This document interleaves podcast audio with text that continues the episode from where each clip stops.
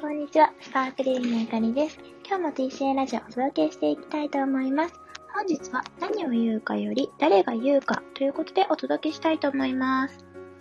今日の内容も、ちょうど私がやっていたブログコンサルで、あの、生徒さんからインスピレーションを受けたというか、生徒さんでこういう方多いなっていうのを背景にお話ししたいと思います。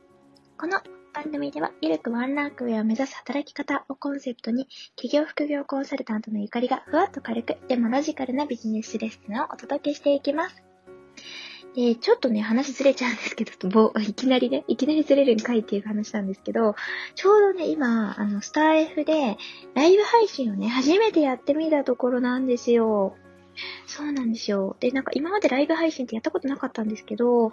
あのー、インスタライブとかはね、やったことあったんですけど、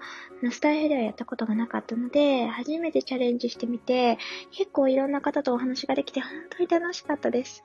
あの、ログは、あの、これ基本的にあの保存して残すのは収録した音声だけっていう風に今のところね、考えているので、もし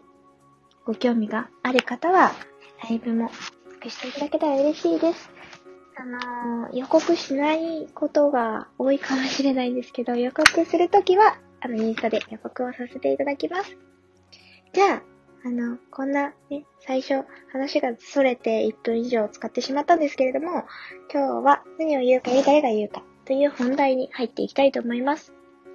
で、これって、なんか何が言うか、誰が言うかって、まあまあなんか、使い古された言葉というか、有名な話ですよね。だから結局、同じこと言ってても、誰が言ってるかによって効果が変わるっていうことなんですよ。で、これ本当にそうだなと思っていて、ブログコンサルをしてる時に、あの、企画でね、やったんですよ。ブログを、あなたのブログコンサルしますみたいなのをやって、で、あの、ブログ拝見させていただいて、その方の、なんかこう、印象だったり、そのブログから受ける印象とアドバイスっていうのを結構あの、資料10ページぐらいかな、なんかにまとめて、あの、お送りさせていただいたんですけれども、思ったのは、なんか誰かわかんないんですよね、ブログを見ても。誰ですか？みたいな感じになるんですよ。で、ブログは、あの、継続して読んでる方だったらわかるかもしれないですよ。徐々にね、あの、分かっていくかもしれないんですけれども、やっぱり初めてさん、初めての方に、あの、向けて書くことが多いので、えっと、毎回毎回自分の説明をずらずらとやらないんですけれども、何屋さんなのかな何が得意な方なのかなっていうのがわからないと書いてる内容にどうしても説得力が出なくなってしまうんですね。なので、そこは本当に書いてくださいねっていうのを結構な方にコメントさせていただきました。例えば私の場合は企業副業コンサルタントですとか、あの、この音声撮るときもスパークリーのゆかり、スパークリーって私のあの野号なんですけれども、そう、とか、なんかプロフィールにもね、書いてたりするわけですよ。で、毎回毎回同じセリフを最初に言うのって、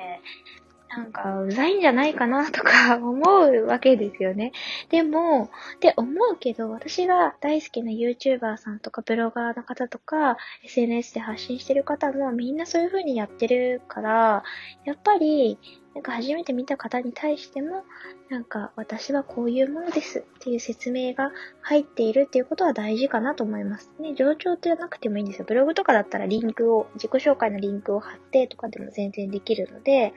なんかあなたは誰なんですかっていうところがすごく肝だなっていうふうに思います。っていうのと、なんか、あの、発信内容とあなたは誰ですか問題が繋がってないこと結構あるんですよね。これどういうことかっていうと、え、あなたが誰かは分かりましたが、なぜあなたがその発信をするんですか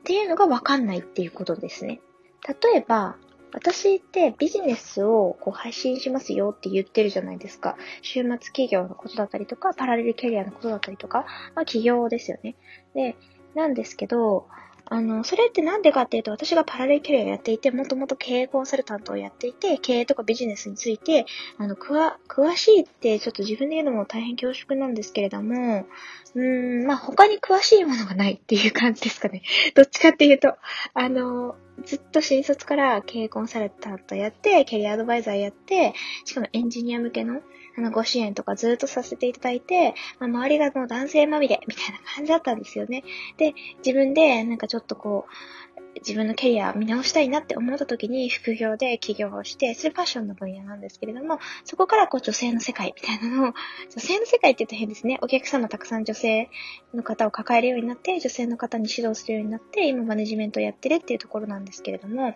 で、なんかそのキャリア全体的に見たら、あ、なんか仕事とかに詳しそうだなみたいなあの、パラレルキャリアもやってるし、こう、働、で、キャリアアドバイザーの転職支援の、あの、お仕事なので、なんか、働き方ちょっとわかりそうだなっていう感じがするんじゃないかなと思うんですよね。ちょっと本当に、いや、そんなことないけどねって思われたら大変恐縮なんですけれども、あの、私の経歴というか、私はこういうものですっていうのを話したら、あ、じゃあビジネスのこと発信してても別に違和感ないと思うんですよ。働き方とか。なぜかっていうと、それにずっと携わってきたからですよね。でもなんかこれで私が、なんか、うーん、何ですかね、なんか恋愛のこととか、恋愛コンサルみたいなのとかを発信してたら、えーってなると思うんですよね。どの辺に恋愛要素がありました？あなたの人生に？みたいな感じに なるんじゃないかなと思っていて、そうするとやっぱり発言の内容に説得力がないですよね。なんか、あの、もちろん恋愛要素を出すことはできますよ。私も結婚はしていますし、なんて言うんですかね、こう恋愛にそんなに悩んできた人生ではな、なかったな、どうなんですかねちょっとわかんないんですけど、なんかだ、出そうと思えば出せるかもしれないんですけど、一般的に見て恋愛に詳しそうに見えますかっていうことなんですよ。自分はなんかいいと思ってても、客観的に見て別にあなたから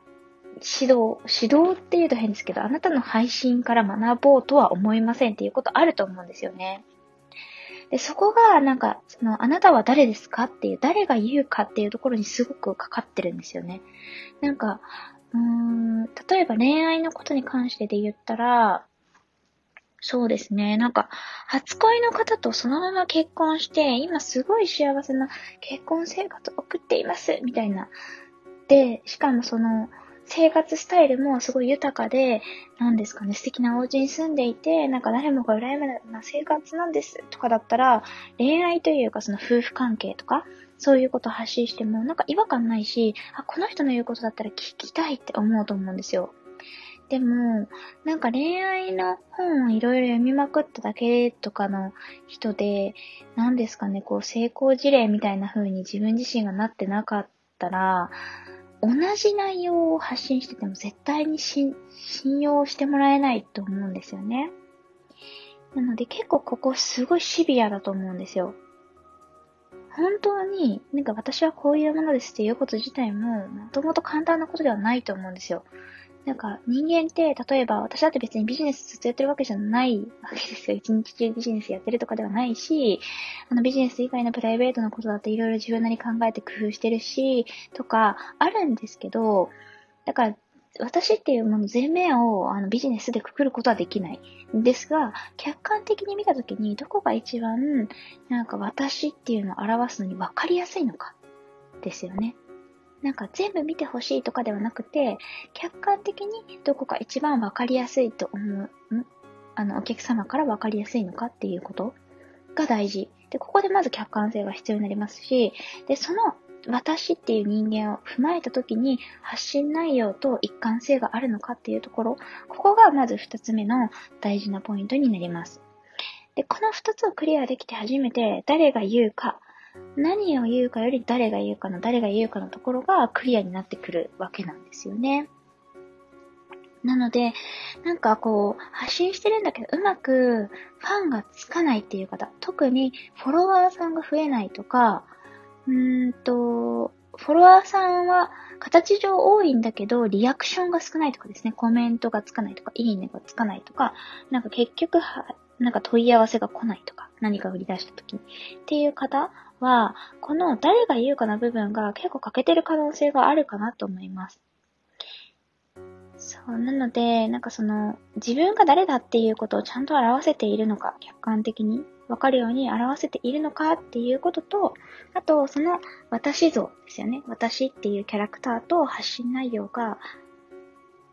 ちゃんと合っているのかっていうところぜひ考えてみていただけてるといいんじゃないかなというふうに思います。なので、この何を言うかより誰が言うかっていうのは、あの、すごい有名な言葉なんですけど、有名だからこそ、なんだろう、本当に本質だなって思いました。というお話でした。では、今日もこの辺で終わりたいと思います。今日もご視聴くださってありがとうございました。バイバーイ。